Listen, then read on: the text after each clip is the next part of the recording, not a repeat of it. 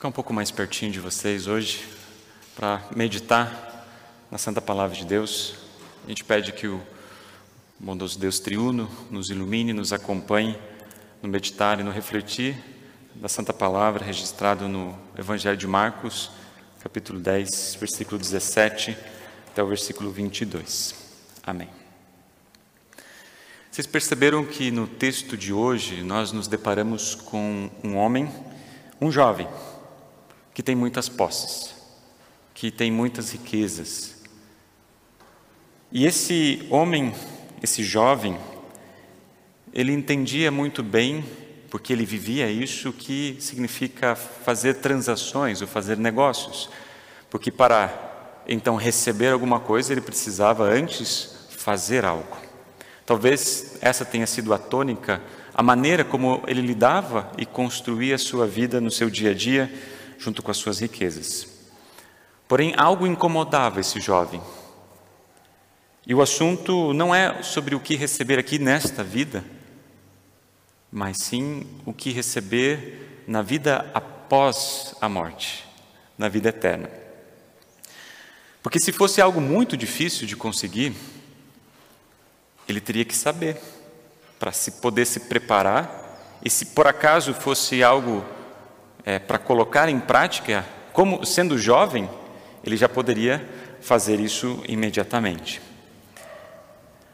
Ao mesmo tempo, quando ele, ele passa essa maneira de pensar das coisas terrenas para as coisas eternas, a gente percebe que ele é um conhecedor do Antigo Testamento. Ele sabe a, a, a respeito, especialmente a respeito dos mandamentos que foram dados por Moisés ali, lá no Monte Sinai. Eu também acredito que esse homem, ele é sincero no pedido que ele faz. Ele tem a real intenção de servir a Deus. Eu acredito até pela maneira como ele se aproxima de Jesus. Ele se aproxima de Jesus correndo. Jesus está saindo da cidade, Jesus se ele se aproxima de Jesus correndo. Ele se joga de joelhos nos pés de Jesus e faz uma pergunta que a gente for pensar, é uma pergunta justificável. O que, que eu posso fazer para herdar a vida eterna? Mas se a gente for pensar sobre essa pergunta, o ponto dela não é se existe vida eterna.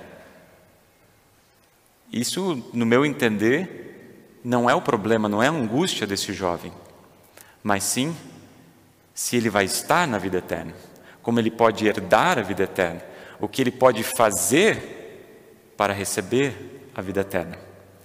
A pergunta feita por esse jovem, feita por outros, outras pessoas ao longo da narrativa bíblica, se a gente for parar para pensar, também é uma pergunta que está em nossos corações, ou não? Implicitamente, nós nos perguntamos: o que, que é preciso fazer para ter a vida eterna? Jesus, ele é intencional na sua resposta. E nessa resposta, ele, ele diz: Por que, que você me chama de bom? Se só Deus é bom e mais ninguém. A gente vai entender por que, que Jesus respondeu assim. Depois, ele intencionalmente coloca alguns dos mandamentos. Ele diz: Não mate, não cometa adultério, não roube, não dê falso testemunho contra ninguém, não tire nada dos outros, respeite o seu pai e a sua mãe. Quando esse jovem ouviu essas palavras de Jesus, ele logo respondeu: Sim, mestre, eu faço todas essas coisas. Desde criança eu tenho observado esses mandamentos. Vocês perceberam que tem alguns mandamentos faltando aqui, né? Jesus não colocou todos eles. Ele mencionou alguns. E dentro da tradição cristã, a gente costuma até para que a gente possa refletir melhor sobre os mandamentos, a gente divide eles em duas tábuas da lei. A primeira seriam os três primeiros mandamentos que têm um sentido vertical, esse relacionamento de Deus conosco. E a segunda tábua da lei, que começa no quarto mandamento, ele está uma reflexão a respeito do próximo, do nosso cuidado no nosso relacionamento que temos com as pessoas que estão à nossa frente, que estão ao nosso lado, que estão ao nosso redor. Os mandamentos que Jesus cita eles estão incluídos dentro da segunda tábua da lei, refletindo a respeito desse relacionamento com o próximo. E quando ele observa isso, ele diz: sim, isso eu tenho feito, tenho seguido desde o início, desde o começo. Só que então, percebam esse detalhe do texto aqui. Jesus olhou para ele com amor e disse: Falta mais uma coisa para você. Pega aquilo que tu tem, pega essas riquezas, essas posses que você tem, vende tudo, que vou dar riquezas lá no céu. Depois vem e siga-me. Depois venha e ande comigo. E a resposta foi, na verdade nem houve resposta, né? porque quando o homem ouviu isso, fechou a cara, ficou triste, porque era muito rico, porque, porque ele era muito rico. Eu parei para meditar nessas palavras e quando eu terminei de fazer a leitura do Evangelho, quando a gente terminou nesse versículo, parece que alguma coisa está faltando, né? Como assim? Ele foi embora e foi embora triste e, e não, não seguiu a Jesus. No último culto, na semana passada, o pastor Adelar, muitos estiveram aqui presencialmente, outros estiveram acompanhando também nas, na transmissão. Ele nos fez meditar a respeito do primeiro mandamento e trouxe consequências ou reflexões a respeito do primeiro mandamento. Vocês se lembram do primeiro mandamento? Lá em Êxodo capítulo 20, né? Eu sou o Senhor teu Deus. Não terás outros deuses diante de mim. E a gente aprendeu que o significado disso, e a gente memorizou o significado disso através do catecismo menor, devemos temer e amar a Deus e, portanto, confiar nele, nesse Deus, acima de todas as coisas. E a gente começa a pensar um pouco mais a respeito desse mandamento. O que significa não ter nenhum outro Deus? E o que significa não colocar outra coisa acima dele? Ou seja, confiar em Deus acima de todas as outras coisas é algo que nos faz parar, nos faz meditar. E quando a gente olha para essa história, para esse jovem, a gente vai perceber que ele amava, ele amava as suas riquezas, ele amava as coisas que tinha, ele amava a vida que levava. E isso, infelizmente, tornou o seu Deus, tomou conta do seu coração, se tornou o seu grande amor. E sem essas coisas, ele não tinha mais como viver. Tirando isso, ele não tinha mais vida. Porque não há vida fora dessa realidade. E a maneira como esse texto termina, para mim, é, é, é, se a gente para para pensar, ela, ela nos mexe, ela mexe com a gente. Eu teria, assim, que eu não tenho 100% nisso que eu vou dizer para vocês, mas eu pesquisei ao longo dessa semana. Eu não sei se há um outro lugar no texto bíblico que há um pedido direto de Jesus: vem e siga-me, e a resposta seja de recusa. Eu não lembro, e eu pesquisei, eu não achei outro lugar, um pedido direto de Jesus e a resposta seja de recusa. O que isso é interessante a gente pensar, porque quando a gente lembra dos discípulos e do chamado, eles largaram tudo para seguir Jesus. E quando a gente imagina, o que, que ele fez? Ele fechou a cara e ele saiu. É, isso chama atenção porque Jesus não força esse jovem a segui-lo. Não força esse jovem. Por mais chocante que pareça, Jesus o deixa ir embora, indignado, com a cara fechada, como diz o texto. Mas contudo, Jesus ele é paciente. Porque a palavra dele como a gente sabe, ela nunca volta vazia. Mas ela tem, e ela pode gerar dois efeitos quando ela é ouvida: uma de lei e outra de evangelho. Como lei, ela vai ter esse sentimento de recusa. Não, eu não creio. mas como o Evangelho, pode ter uma resposta sim, de confiança e de fé. Sim, sim, eu creio. Também não podemos dizer que o que aconteceu com esse jovem após essa conversa, de repente essa palavra de lei gerou no seu coração o arrependimento. Será que depois dessa conversa, depois desse momento, ele refletiu a respeito daquilo que aconteceu e voltou para Jesus em confiança? Será que depois desse momento ele buscou a servir a, a Deus e, e, e em, em, verdade? Nós gostaríamos de pensar que sim. Né? E louvado seja Deus se isso realmente aconteceu. Mas nós não temos como afirmar isso a partir desse texto que está colocado diante de nós. Tá, mas o que, que nós podemos dizer? O que, que nós podemos afirmar? Nós podemos dizer e afirmar é a maneira como Jesus olha para o pecador. O que nós podemos afirmar e dizer é a maneira como Jesus olha para você, para mim.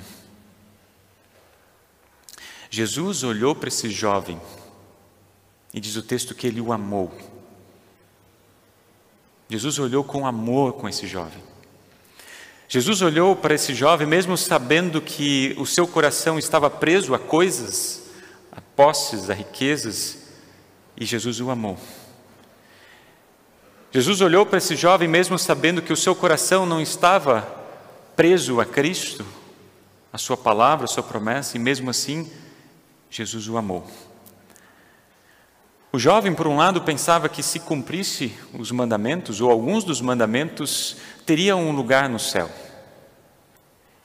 E Jesus ele responde que não é através dos nossos esforços ou pelas nossas obras que nós somos recebidos ou aceitos por Deus, mas nós somos recebidos e aceitos por Deus por aquilo que Ele faz por nós, por aquilo que Jesus fez por nós lá na cruz do Calvário. E isso só é possível quando nós percebemos o grande amor que Deus tem para conosco. Quando nós olhamos, por exemplo, para a primeira carta de João, capítulo 4, ele diz assim: Foi assim que Deus mostrou o seu grande amor por nós. E como ele mostrou esse grande amor por nós? Ele mandou o seu único filho ao mundo para que pudéssemos ter vida por meio dele. Deus enviou seu filho para que através de Jesus nós pudéssemos ter vida. E o texto continua dizendo: e o amor é isto, não fomos nós que amamos a Deus, ou que fazemos coisas para agradar a Deus, mas foi Deus que nos amou. E diz o texto: e mandou o seu filho de novo para que por meio dele os nossos pecados fossem perdoados. Então, perdão e vida acontecem somente e por meio de Jesus, nosso Senhor e Salvador. E esse é o grande o verdadeiro amor de Deus. Se demonstra, se demonstra de forma clara, visível e real na vida de cada um de nós. Esse, esse foi o amor refletido nos olhos de Jesus naquele jovem. É o amor revelado na cruz.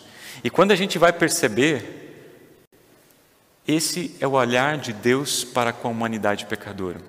O Verbo se fez carne, habitou entre nós. E se a gente for olhar com calma, com bastante tranquilidade, Jesus ele se encaminha para a cruz. Os evangelhos, eles levam a gente a caminhar com Jesus e ele vai nos levando, nos conduzindo para a cruz. Porque quando nós percebemos Jesus lá na cruz, no alto da cruz, olhando para a humanidade, carregando o peso dos nossos pecados, ele diz: está pago, está pago, eu venci o mundo. E em resposta, nós nos agarramos nessas promessas e, em fé, confiamos naquilo que Deus fez por nós, porque é somente por meio dele e por ele que nós somos salvos. Mas antes de finalizar essa mensagem, eu quero trazer dois pontos no que o texto bíblico não diz e alguns pontos do que esse texto bíblico afirma também para a nossa vida de hoje. Uma das coisas que o texto bíblico não diz, ou seja, a riqueza em si, ela não é o problema desse texto ou desse jovem. A riqueza não é o problema. Se a gente for olhar na narrativa bíblica, a gente vai perceber muitas outras pessoas que eram ricas, bem de vida, mas tementes a Deus. Por exemplo, Abraão. Abraão era alguém com muitas posses e, mesmo assim, alguém temente a Deus, ao ponto de entregar o seu filho para ser sacrificado. Outro exemplo é de Davi. Davi, o rei Davi, também com muitas posses. E se lembra na semana passada, onde a gente refletiu sobre o Salmo 16? Como é que começa o Salmo 16? Guarda-me, ó Deus, pois em ti eu tenho segurança. Ou no versículo 5, na continuação desse salmo: Tu, ó Senhor, és tudo que eu tenho, o meu futuro está nas tuas mãos. Davi também reconhecia que a sua segurança e tudo o que tinha não dependia das coisas que ele tinha mas sim das bênçãos que Deus dava a ele. Ou seja, a riqueza em si não é o problema desse texto. Uma história para nos, nos fazer pensar a respeito disso, talvez vocês vão se lembrar, que está registrado no Evangelho de Lucas, da história do rico e do Lázaro. O rico, é, ele não fazia a vontade de Deus e até por causa o rico não tem nome e o Lázaro tem nome, ele recebe o nome. Os dois eles morrem, o rico recebe uma grande festa na, na cidade e Lázaro, diz o texto que ele é recebido por anjos. Mas Lázaro, ele não tinha praticamente como sobreviver, ele recebia, ele, ele vivia baseado naquilo que sobrava da mesa daquele rico. Os cachorros lambiam as suas feridas. E quando ele morre, ele é recebido pelos anjos no seio, nos braços de Abraão. Abraão quem? Aquele que em vida era muito rico. O que eu quero dizer com isso? Ou seja, nem a riqueza, a riqueza em si, não é um sinal de que Deus está te abençoando. E nem a pobreza é um sinal que Deus está te castigando. Ou seja, não é dessa maneira que Deus olha para os seus filhos. Não é dessa maneira que Deus nos olha com amor para cada um de nós. É, portanto, não é o dinheiro o problema aqui, mas o que? O amor ao dinheiro. Esse foi o problema do rico com Lázaro e que não aconteceu com Abraão, por exemplo. O rico se agarrou nessas promessas, no amor ao dinheiro. O jovem também se agarrou no amor ao dinheiro que é o mal e a raiz de todos os problemas. Mas a gente poderia colocar várias outras coisas, e não somente o dinheiro. É, a gente poderia, se lembra na semana passada, o pastor Adelar nos fez refletir sobre várias outras coisas. Pode ser aqui família, pode ser filhos, pode ser carreira, pode ser conquistas, Quantas e quantas histórias a gente não, já não ouviu falar, por exemplo, de famosos que, quando perderam a fama, não conseguiram viver mais sem aquilo e se suicidaram? Quantas histórias a gente já não ouviu de relacionamentos onde às vezes não deu certo o namoro ou mesmo o casamento e aconteceram feminicídios, de não conseguir viver sem aquilo?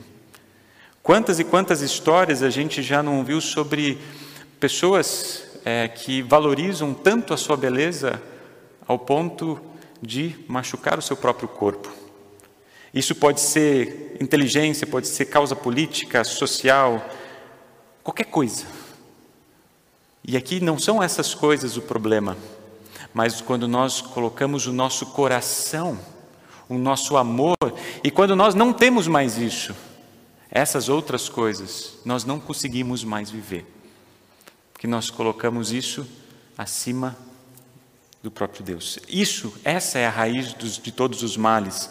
Está no coração humano que se agarra e depende nessas coisas e não nas coisas que Deus nos dá em graça, de presente, como promessas que em Cristo Jesus.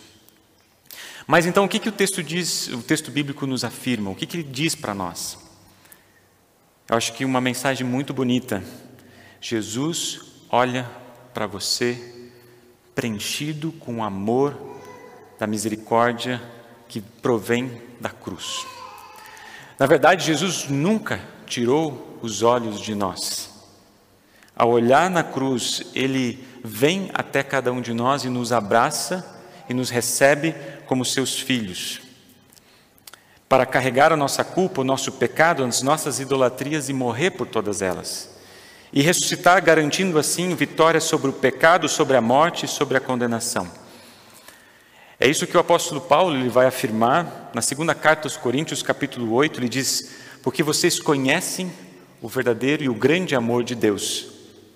Ele era rico. Ou seja, Jesus era rico. Mas por amor a vocês, se tornou pobre, a fim de que vocês se tornassem ricos por meio da pobreza dele. Jesus era rico, se tornou pobre, para que através disso nós possamos estar ricos. Percebam que Jesus ele oferece uma riqueza para esse jovem. Confie em mim, prenda seu coração em mim, que você vai ter as riquezas no céu. O que Deus está nos oferecendo em Cristo Jesus é uma riqueza que não estraga, que não se perde, é uma riqueza que é eterna. Uma riqueza, sim, que nós já temos aqui, quando nós podemos testemunhar e falar que eu sou filho de Deus, que eu fui recebido nas fontes do batismo, que o nome de Deus está no meu coração, que sim, eu posso ter a certeza da vida eterna, porque esse nome que me salva, que é Jesus Cristo, meu Senhor e meu Salvador. Por isso, em resposta, em resposta a esse grande amor de Deus, em resposta a esse Deus que olha para cada um de nós olha para o nosso coração e vê exatamente as coisas que nos afastam dele. Ele nos vem chamar ao arrependimento. E nós aqui reunidos na casa de Deus, humildemente oramos para Deus: ó oh Deus, eu reconheço sim que eu coloco outras coisas e coloco acima de ti. Mas eu não confio nessas coisas que eu faço, mas eu confio naquilo que tu fazes por mim em Cristo Jesus. Saibam, meus queridos amigos e irmãos em Cristo, que Jesus te vê, Ele enxerga você, e ao enxergar, Ele o ama.